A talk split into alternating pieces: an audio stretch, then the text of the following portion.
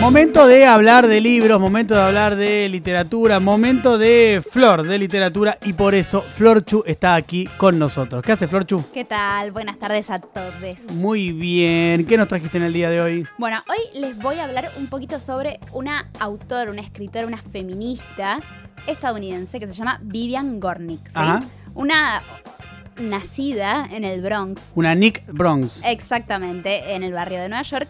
¿Y por qué traigo este dato a colación? Porque si ella es la primera prota- o sea, es la protagonista de sus relatos, la ciudad de Nueva York es la segunda protagonista. Está presente en los tres libros que voy a mencionar esta tarde, esta tarde noche ya. Tarde noche, Eh, sí. Tiene mucho protagonismo como ciudad y como lo que significa Nueva York en sí. Es una ciudad muy potente, ¿no? Con mucha carga cultural, política, Sí, etcétera. total. Los libros que traigo son todos eh, libros editados por la editorial Sexto Piso, que son los que los únicos traducidos al español de esta autora, ¿sí? Em, que conforman como una suerte de trilogía. No están pensados de esa, o sea, no es que Vivian Gornick se sentó y dijo, bueno, voy a armar una trilogía, uno, dos, tres. No, son tres libros que fueron saliendo y que si los lees tienen una suerte de continuidad entre ellos. El primero es Apogeo Feroces, que habla mucho del vínculo de Vivian Gornick con su mamá. Una mamá eh, comunista, una mamá estricta, muy abocada a la familia.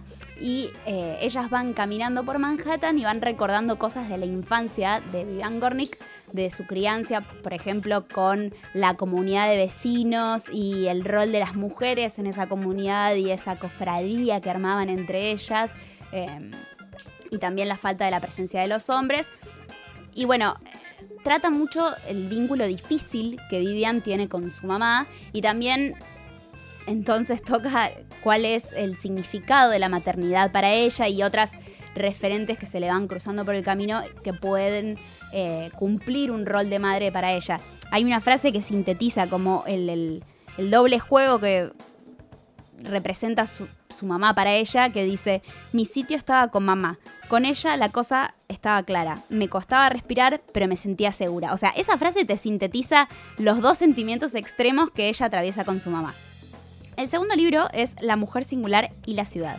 En este libro es como que la independencia de Vivian en la ciudad de Nueva York se consolida. Es como su yo autobiográfico está ahí independiente, habla mucho de los vínculos con los amigos, con los amores, qué pasa con esos amores.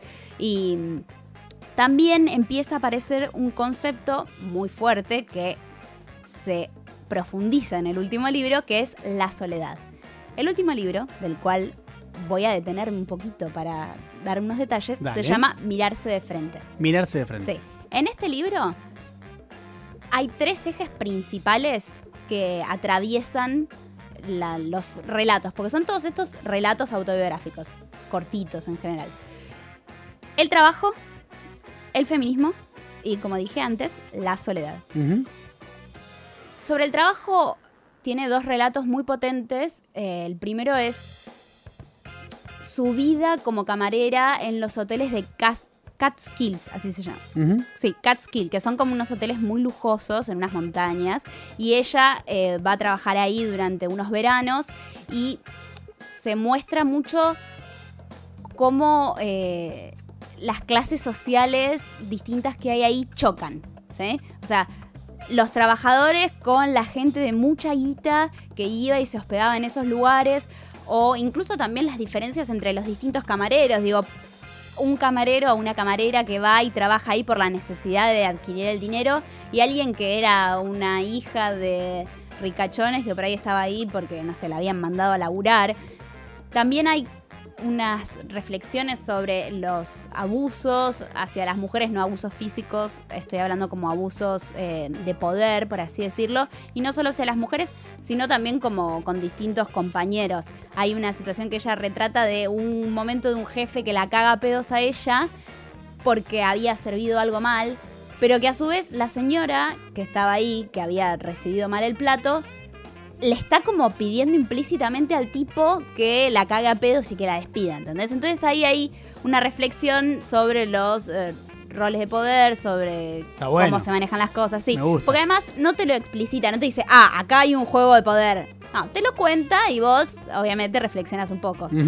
También te cuenta de qué valor tiene el trabajo para cada uno cuando va a las universidades en- cercanas a Nueva York y da clases, va cuenta historias de distintas universidades a las que va a dar clases y los personajes que se encuentran en esas universidades, los tipos de profesores de literatura que qué valor le dan ellos a su trabajo, qué egos tienen y cuáles son sus frustraciones sobre eso.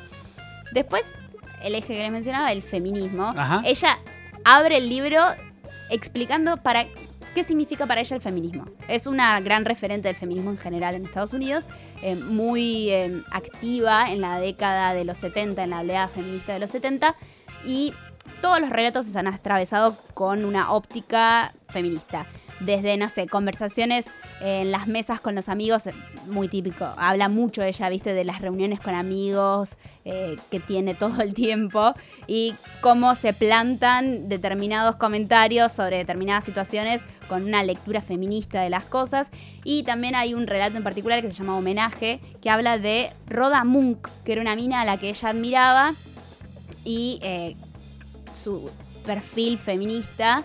eh, nada, cómo actuaba con, en las distintas situaciones. En este relato, homenaje, donde se habla de Rodamank, también se ve claramente eh, la importancia que tiene para Vivian la soledad, porque en ella, en esa persona con la que compartió mucho tiempo, logra entender que la mina se rodeaba de gente todo el tiempo porque en realidad se sentía muy sola.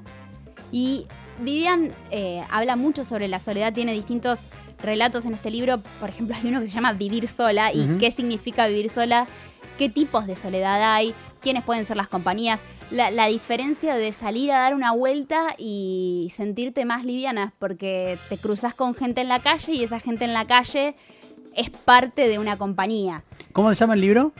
Mirarse de frente. Mirarse de frente. ¿Y el anterior? La mujer singular y la ciudad y el anterior, Apogeos feroces. Ahí está. Tres, entonces, eh, recomendada Sí. por eh, Florchu. eh, y ahí lo pusimos también en arroba mejor país, eh, 899. Por si no se acuerdan, ahí tienen los nombres de los libros. Y por si tienen ganas de conocer a Vivian Gornick, va a estar en el Filba virtual que va a ser en octubre, del 16 al 24. Esto justo lo anunciaron ayer, así que me vino como anillo Mirá.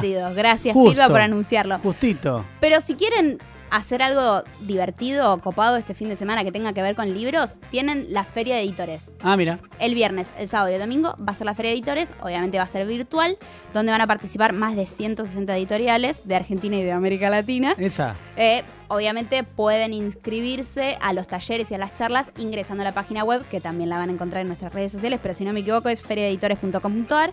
Y la forma de comprar también va a ser online. Las editoriales lo que arreglaron es eh, ventas a través de distintas librerías. Clarísimo, Florchu. Ahí en arroba mejor país 899 tienen todo lo que acaba de decir para recordar. Gracias. Adiós. Chau.